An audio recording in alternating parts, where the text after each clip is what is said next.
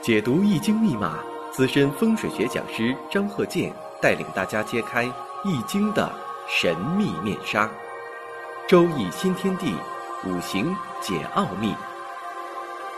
请听周易五行。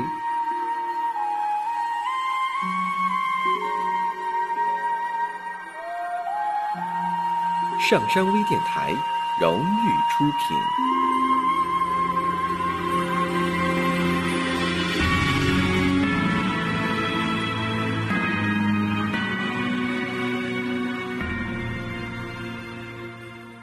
大家好，我是张鹤剑。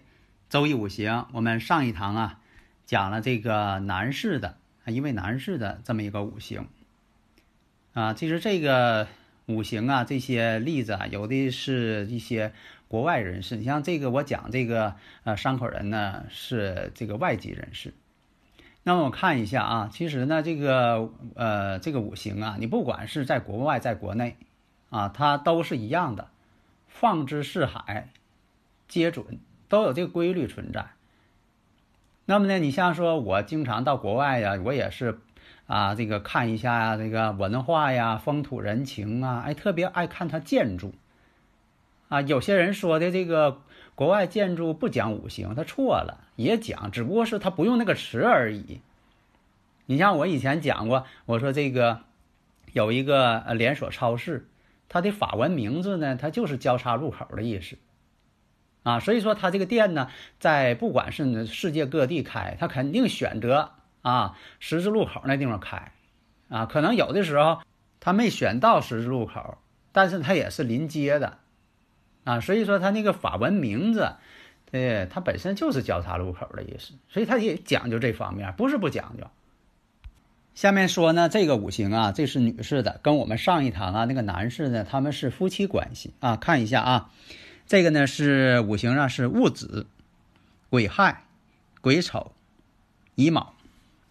哎，大家一看，这个是有戊癸相合，五行当中呢是缺火、缺金，然后呢透出来的是年上正官，月上是比肩，时上呢有个食神，然后呢亥子丑，三会水局。你看我这个分析的马上到位了，立竿见影。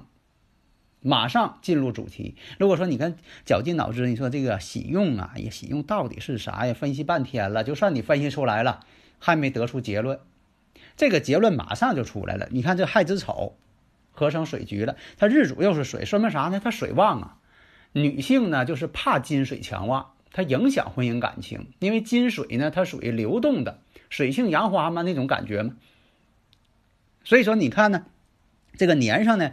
虽然说有正官，那女士的这个官星呢，代表丈夫，代表男朋友。哎，那她有这个正官星，但是出现了戊癸相合，那马上反应过来了。因为什么呢？上一堂讲那个男士，他是比这位女士那小了一岁。上一堂讲这男士是己丑年嘛，这个这位呢女士呢是戊子啊。那肯定是这个女的比那男的大呀，这不是我以前讲这个物鬼相合，老夫配少妻吗？如果有女士有物鬼相合的话，那么呢，她有可能找呢比自己小的男人。这个呢，就是从这个科学角度来讲，好像是有这种五行、这种磁场结构的人吧，他有一种喜欢，就说比自己小的男生。那这是好像是在这个心理学当中有。呃，在这里呢，我就不讲这个心理学是怎么回事了啊，我就讲这个从这个五行来讲，他就有这种心理状态。那他不是说的这个谁教他的，他就有这种心理状态。那现在来讲呢，他亥子丑又形成水局了，五行当中呢又没有火，火对他来说呢是财星，没有财星生官星，那这官星就是虚浮的啊，丈夫星就是虚浮的，关系并不密切了。所以说，你看这一下。点破主题，你何必说的绕弯子呢？费挺大劲了，啊！你给人家看这个五行，啊，看了半个点儿了，啥也没说出来，啊，只能说，哎呀，你这个五行旺啊，你这五行弱呀，你这五行是冲啊，你这这说那些吧，让对方呢摸不着头脑，不知道你在说什么，啊，你对这八个字呢，好像说哟，用这个几个字要说出人家的人生太难了，无话可说，最后你就变得无话可说。为什么说你像我啊？我要是说的这个说这五行的话，就是你对方啊，在这个不问问题的情况下，单独让我说，让我唱独角戏。啊，连个捧哏的都没有，让我唱独角戏的话，我就快说，就这么语速快说，我都得说一个小时以上。为啥呢？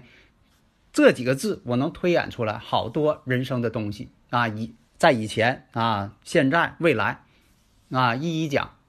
所以说这个呢，就像一个数学公式一样，你要。带进去复数，它得出来就是以前的一些事情，就是你以前的一些事情，这个可以验证的。那当事人可以验证对不对的，因为他经历过。然后呢，你要说的带入正数，他说的是就是以后的事情。所以说它本身来讲，这个啊五行结构呢，它就是一个方程式。你是圆的方程，你还是说抛物线的方程，啊，都在这上呢。这不就是我们中学学这个呃方程式吗？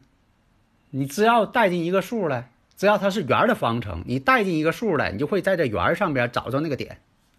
它要是椭圆方程啊，你带出这个数来，你就会在这个椭圆上啊找出这个点。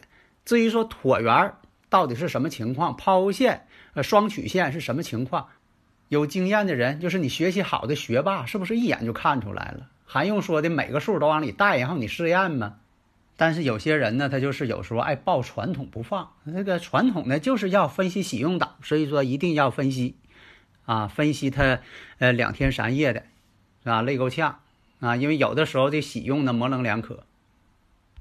所以我们看呢，你看这个五行啊，亥子丑，三会北方水，形成了五行当中这个局势。水势强大，大家如果有理论问题，可以加我微信幺三零幺九三七幺四三六，咱们共同探讨，是吧？你像这个五行当中就是这种情况。虽然说这个有土能制住水，但是这个戊土呢，太薄弱了。你像我这个呃五行大讲堂啊，在这个呃上山之声啊那里边，喜马拉雅啊这方面也都是呃这个大家呢也都是听的挺好的。是吧？你看我这个理论呢，受到这个大家的一个呃普遍的一个公认。因为啥呢？因为他受益呀，学会了，从这个零基础到现在已经，呃，这个各个方面他已经学会了很多。这也是我们老祖先的文化遗产嘛。因为这个，呃，已经几千年了，都一直在用，说明什么呢？它有很大的生命力。如果说的他就是呃乱说一气的，啊，那。现代人早就把它抛弃了，啊，几千年前可能就抛弃了。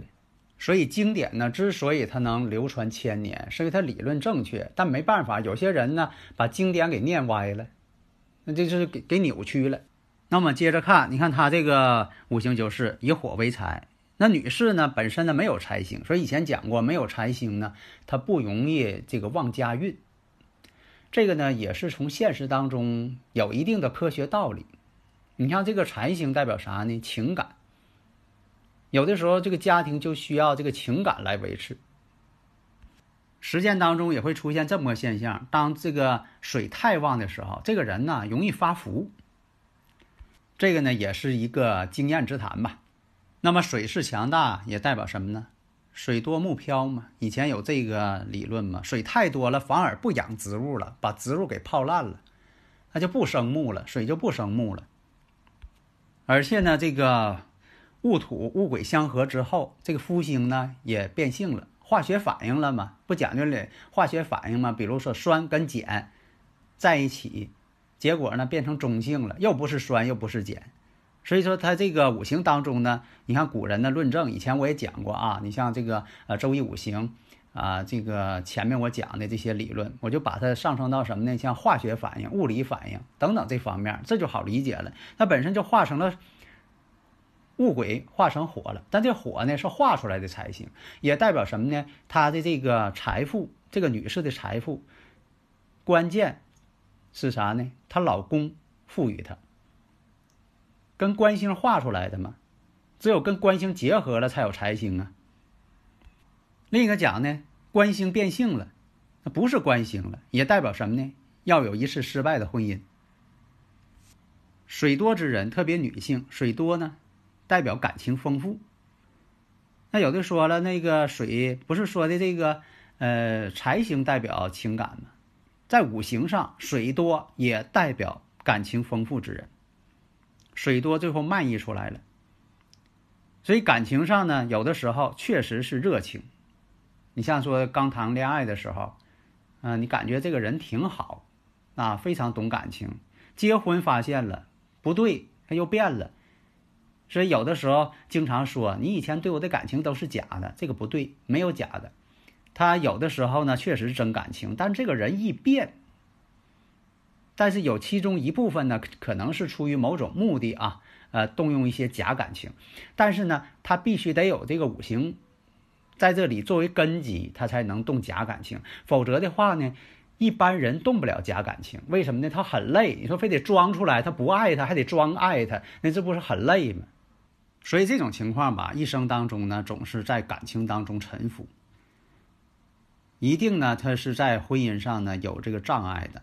第一次婚姻呢会破裂，那看呢第二次婚姻，第二次婚姻呢还得看看呢他这个将来找对方是什么样的五行。但是呢，无论是啊这个呃第一次婚姻呐，第二次婚姻呐，它的五行结构总是这样，它不会改变。就像感冒一样，你第一年冬天感冒了，你说这个第二年冬天就不会感冒吗？可能还会感冒，更容易感冒，因为这感冒呢，它没有免疫力，你得一回还得得。爱感冒的人总爱感冒，所以有的时候就说呀，哎呀，都有一次失败的婚姻了，第二次婚姻一定要珍惜呀。其实他本人也这么想，但是后来发现呢，这第二次婚姻呢也不好坚持啊，矛盾也多呀。因为什么呢？他有这个五行情况存在，另一个呢，客观上。这个从科学角度来说，客观上，你说都有一次失败婚姻了，你再找那位对方呢，他可能在婚姻上也有问题，他可能也具备着这些缺点，你只能说的这个睁一只眼儿闭一只眼儿呃，双方呢谁也呃别看谁，谁也别监视谁，那可能还行，否则的话，两个人呢他都有这个问题。那么上一堂呢讲的男士呢是啊辛未年，呃离婚。啊，同理，男的要离婚了，那女方不也就叫离婚了吗？你不能说那男的离婚了，女的没离婚，在逻辑上它也不成立呀。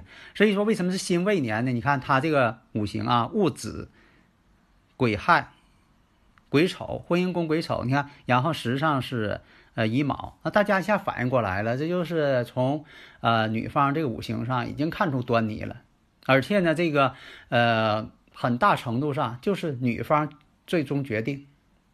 离婚了，那为什么是女方？大家你看，要是听我课，你肯定能分析明白了。这就是说的有这个呃科学理论本身来讲呢，就可以证明是这么回事儿。这不是乱猜。你要说的这个五行，你说乱猜，那不是讲迷信吗？那你要呃随便猜别人，那不把你也累够呛吗？那么丙寅年来说呢，他属于呢第二次结婚了，然后呢。在这个五行上，因为有这种情啊，有这种情况，辛未年呢，它又出现这种情况，所以你看，它都是啊，根据这个年的引动，它必须得有个引动啊，不是说的这个呃，这个人啊，五行上容易这个离婚，他每时每刻都在离啊，不是，他有一个引动的这么时间节点。所以说，找了这个时间节点，就可能分析出这个结论。但是时间节点必须以什么为大前提呢？必须它有这个五行才行。这样说，这个鸡蛋之所以能孵出小鸡，必须得有大前提。那这鸡蛋它必须得是鸡蛋，不是鸭蛋，不是鳄鱼蛋，而且它是一个受精的鸡蛋。那么条件合适，哎，它就会孵出小鸡。假如说条件合适没孵出小鸡，它大前提一定是有问题，要不它不是一个鸡蛋，它是一块石头；要不可能它是变质的，啊，这么一个鸡蛋，它不是一个新鲜的鸡蛋。那所以说，你看它不得有前因后果吗？那么从五行上分析，你看它丁卯年又会怎么样？你像在戊辰年，它又会怎么样？这个戊辰年出现了。啊，大家呢就说的，根据我讲这理论呢，可能也能够分析差不多少了。你看我这理论呢是短平快，迅速介入主题。啊，我经常讲嘛，叫横穿竹节。啥叫横穿竹节？因为啥？这竹子很长的，你要一直往前穿，咬成一层还有一层，咬完这一层还有一层，你一直往前走，永远钻不出这个呃竹节当中，永远蒙在鼓里。如果说你横向穿，你说我咬破竹子横向穿，那你一下就出来了，见着阳光了。所以这什么呢？我教的理论就属于叫横穿竹节理论，快速见到阳光。否则的话，你说的我就按照竹子这个走向，那我一直在咬，啊，我一直在这个钻，最后呢，你钻到顶上，呃，竹子还往上长，你始终是出不了头，分析不出来一个子午卯酉。那老百姓讲话了，看不出个子午卯酉来。那这个，那这句话呢，就搁这儿来的。你必须把这五行呢全面参透啊。下一讲呢，我们讲一下。啊，他孩子这个五行，所以说对照的三个人，你看看哈，这个是不是信息同步？好的，谢谢大家。登录微信搜索“上山之声”或 SS Radio，关注上山微电台，让我们一路同行。